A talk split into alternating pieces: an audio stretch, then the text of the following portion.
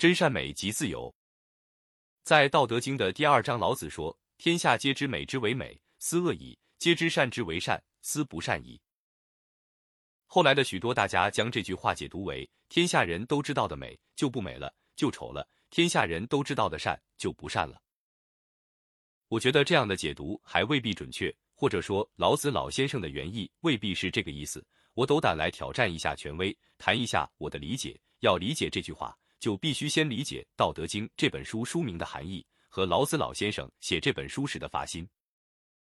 很显然，《道德经》就是提升道德水平的书。道是世间万事万物的规律，是客观因素；德是做人的品格和修为。《道德经》就是告诫世人了解天地、提升自我、敬天爱人、达至天人合一、圆融无碍的美好境界。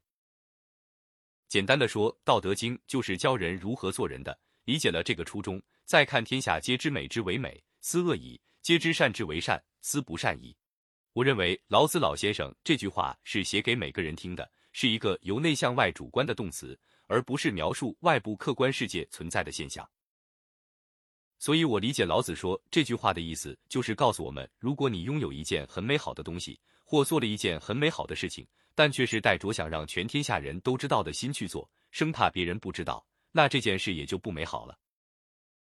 这就是为什么炫富、炫技、卖弄和邀功都令人生厌的根源。即使你真的拥有那个东西，做了那件事情，说多了，甚至只要你说了，或者有渴望想要让他人知道的动机，这件事便不再美好了。不但在别人眼里不再美好，在你自己心里也不再美好了。同理，天下皆知善之为善，斯不善已，也是这个意思。就是说，如果你做了一件善事，但心里怀有想让尽可能多的人知道你的善举，想要赢得别人的赞美的动机。如果这样想，这件事和这个人就不是真正的善良了，因为它是一种功利的行善，在没人看得到的时候，捞不着好处的时候，不能为他带来好名声的时候，他可能就不再行善了。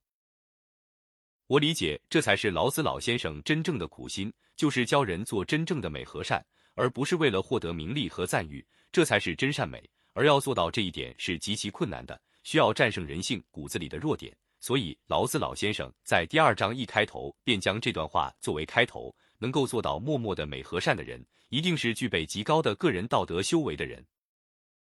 不得不说，老子老先生眼光毒辣，直击人性最深处，对世人提出了一个极其艰巨的要求。因为要做到这一点，实在太不容易，可能需要一生去修炼内心。从这个角度来理解，就能明白这段话实际上是老子老先生对世人的要求，或者说期望，也就是告诉世人，道德修为是自己的事情，一个人的事情，审美和行善都与外界其他人无关。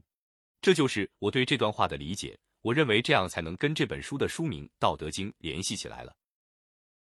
实际上，东西方哲学是相同的。当读到这段话，我自然而然的想起马克思说的那句话。人不是出于逃避某种消极力量，而是出于展现自身积极个性，才能获得真正的自由。其实，老子老先生的《道德经》和马克思的这句话都指向一个共同的目标，就是实现人的身心自由。如果你出于获得某样东西、物质的或名誉的目的去做事，你就很难实现精神上的自由。实际上，老子这段话比马克思这句话利益更高，格局更大。马克思至少还提到了动机，即出于展现自身积极个性的目的去做事，是主观追求自由结果的行为。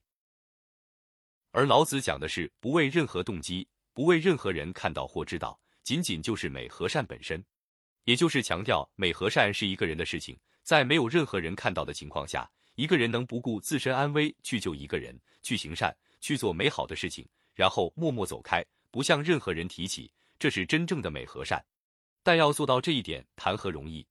所以才写进《道德经》，提醒世人以此高标准修身养性，去靠近最纯粹、最根本的美和善。人为什么会活得累？说白了，就是因为虚伪，不仅对外界虚伪，对自己也虚伪，不敢靠近和追求真善美。伪善和伪美违背了道与德的真谛，无法获得真正的自由。偏离了真善美，就像偏离了航线的帆船一样，永远无法抵达目的地。来自任何方向的风都是逆风，所以会很累。追求至善至美，不是为了其他任何目的，仅仅就是能够将人带到自由自在的境地。说到底，自由即是真善美。